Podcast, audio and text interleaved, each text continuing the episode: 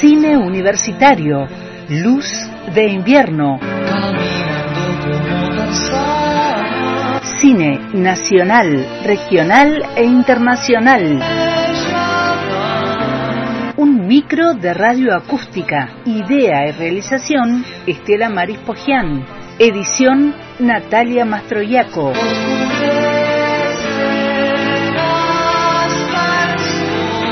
Una luz de cine en la tarde de radio acústica por antena libre.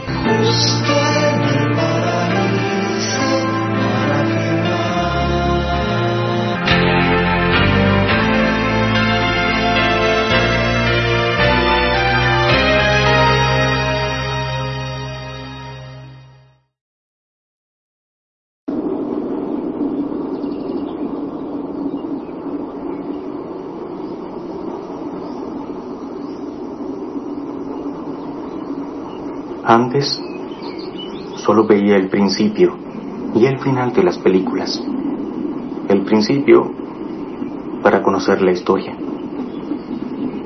Y el final porque el final siempre es hermoso. Yo no fui quien dijo eso, sino mi padre. Más tarde me di cuenta de que el centro es tan importante como el principio y el final. Mi nombre es Tony Terranova. Tengo 20 años, las piernas largas, y dormir bien no es una de las cosas en las que soy bueno. Mi padre es francés. Mi mamá es brasileña.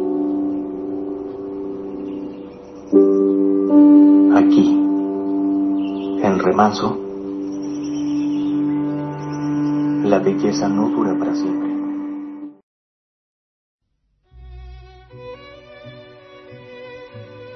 La apertura de hoy, esa voz que atravesó el comienzo de cine universitario Luz de Invierno, se trata de la cinta La película de mi vida. Es una adaptación, eh, una película brasilera, un drama, dirigido por Celton Melo. Y em, la verdad es que mm, nos gustó comenzar con esta película por el ciclo, más que nada, de este mes de octubre. El ciclo va a estar muy relacionado con esa película preferida, predilecta, ese momento de cine, lo que a veces solemos llamar la película de mi vida. Bueno, difícil tarea encontrar esa película porque generalmente hay una variedad muy amplia. Saben que el cine fue el medio de comunicación por excelencia del siglo XX. Ya en el XXI se transforma en lo que es, eh, digamos, la, la unión de los, de los medios, la transmedia, eh, la temática del cine expandido, lo que solemos conocer en la ecología de los medios, aquello vinculante, relacionado con que todos los medios cuentan. También la forma de distribución. Esta película eh, pude tomar el audio desde eh, la pantalla de mm, medio de comunicación aquí donde veo las películas, que es una pantalla grande, que simula eh, aquel aquel momento tan grato que es sentarse y empezar a ver una película. De esto eh, nos hablan varios autores para interpretar. Eh, recién estaba leyendo eh, un texto de Carmona, un texto de cómo analizar una película, que me lo recomendó quien nos va a introducir en este camino de mi película preferida. ¿Quién es quien nos va a llevar por este, por este camino? Es nada menos que un profesor de la Universidad de Río Cuarto, director de cine, guionista, investigador, profesor de, de varias materias de la Universidad de, de Río Cuarto, Córdoba, comunicación audiovisual, tecnología audiovisual, comunicación videográfica, práctica de producción en medios, docente de posgrado. Nos conocimos con Claudio Assad mientras hacíamos el doctorado en comunicación audiovisual en eh, la Facultad Autónoma de Barcelona en la carrera de comunicación en posgrado, ¿no?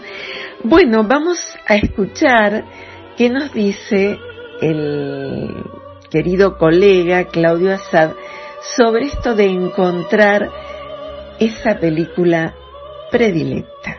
¿Lo escuchamos?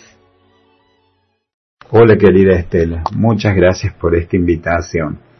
La verdad que nunca pensé que sería tan dificultoso elegir una película como la predilecta, la elegida para mí. Seguro que esto es así porque, por lo menos personalmente, entiendo el cine como una conversación, una forma de entrega de nuestras visiones del mundo, una suerte de espera, entonces también de aquello por venir, como un movimiento poderoso en nuestra subjetividad que se dinamiza con el paso del tiempo, que bulle con los años y aparece y reaparece de maneras muy diferentes a lo largo de nuestra vida. Porque las películas no terminan cuando finaliza la historia que cuentan. Indudablemente quedan instaladas en nosotros como algo diferente. Por eso si tuviera que nombrar y reducir a fuerza de perder en el camino nombres de obras imborrables para mí, me quedaría con El sacrificio de Tarkovsky de 1986, Persona de Berman de 1966, Blade Runner de Ridley Scott del 82, La vida secreta de las palabras de Isabel Coixet del 2005 y más recientemente aún Interestelar de Christopher Nolan, que es del 2014 si no me equivoco. Me quedaré, sin embargo, para este breve comentario con El sacrificio de Andrei Tarkovsky, película que este director ruso filmó, como dije antes, en 1986 en pleno exilio europeo, cuando un equipo de producción sueca le ofreció financiar la que sería, y Tarkovsky no lo sabría hasta un tiempo después, su última obra maestra, su séptima obra, El sacrificio obsesionado y preocupado por lo que estaba pasando en el mundo. Hay que pensar que en esa época era el final de la caída de la Unión Soviética, la amenaza, por lo tanto, de lo que se supone una tercera guerra mundial, la vuelta probable hipotética del uso de las armas nucleares. Tarkovsky filma una película que para mí es única, una pieza de relojería poética, cada una de las tomas se despliega como un friso pictórico que además se refugia en momentos dramáticos y existenciales que solo, pienso, este director y Berman podrían lograr de la forma que lo hicieron. Un dato curioso es que esta última película de Tarkovsky cuenta con la producción del equipo de Berman. Se filma en Gotland, al sur del Faro, donde por ejemplo Berman filmó buena parte de la película Persona. El director de fotografía, Sven Nivist, es el de Berman, también el actor, Erland Johansson, el director de fotografía, entre otros roles. El sacrificio, a lo mejor es forzado y caprichoso lo que digo, pero es una película que dialoga con Persona de Berman 20 años después.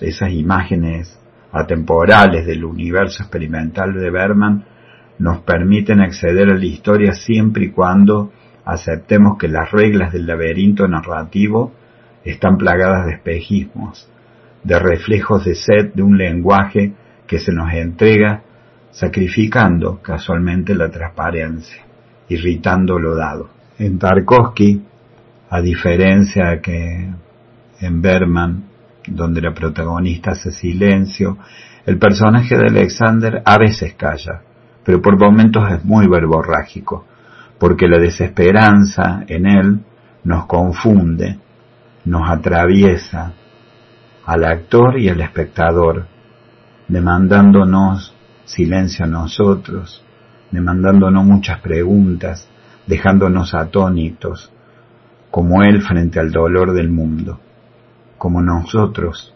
frente a lo que no comprendemos.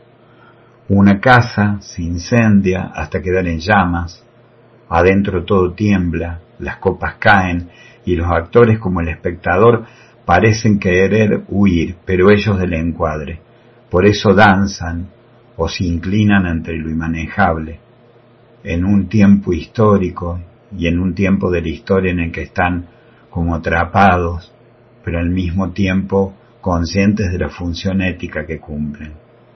Alexander va a sacrificarse para salvar el mundo. ¿Qué haremos? Siempre me pregunto.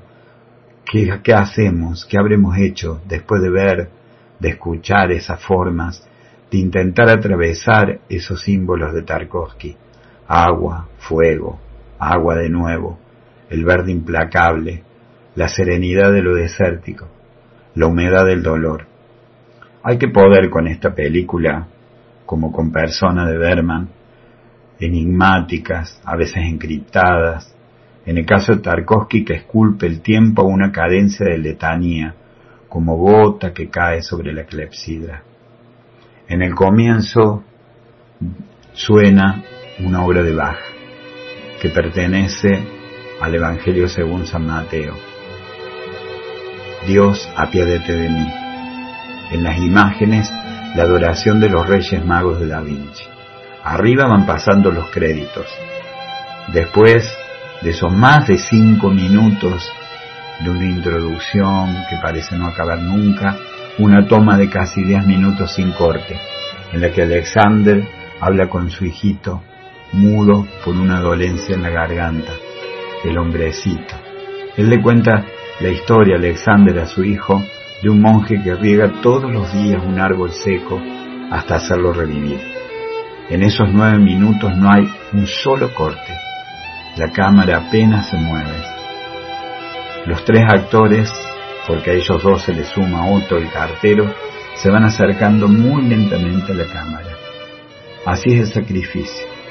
Poesía, pensamiento, pregunta, rechazo, integración y belleza en su máxima expresión. No importa si creemos en Dios o no, pero la película es un grito desgarrador en un mundo que se derrumba. Es la ofrenda de Tarkovsky en un universo que reclama un gesto de salvación. Dice la letra de la música de Bach del inicio.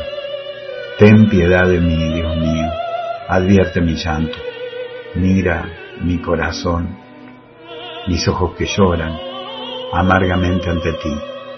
Ten piedad de mí. Y así, lo sublime se inicia, se inicia para siempre. Gracias Estela por esta invitación.